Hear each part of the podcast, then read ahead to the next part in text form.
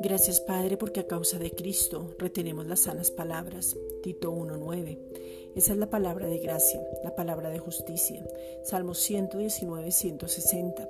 La palabra de verdad, Santiago 1.18. La palabra del nuevo pacto, la sana palabra sin mezclas y sin tener una motivación incorrecta, sin sacarla del texto o del contexto, sin hacerlo decir otra cosa diferente. La palabra que consuela, exhorta o se anima y edifica, segunda de Timoteo 1.13. No somos fríos ni calientes para tener mezclas de doctrinas y de pactos. Entendemos las escrituras y las trazamos de acuerdo al nuevo pacto. Apocalipsis 3, versículos 15 al 16. A causa de Cristo fuimos salvos según su propósito, y esa salvación es un paquete completo que trae vida, vida eterna, vida en abundancia, nueva naturaleza, ADN del Padre, volver al origen y tener la misma imagen y semejanza del Padre, volver a la paternidad. El Espíritu Santo nos habita, somos su habitación, sanidad divina y prosperidad en todas las áreas. Segunda de Timoteo 1:9.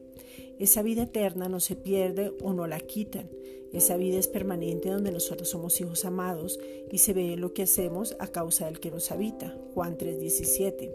A causa de Cristo tenemos gracia más abundante con la fe y el amor, o sea, con Cristo. Primera de Timoteo 1:14.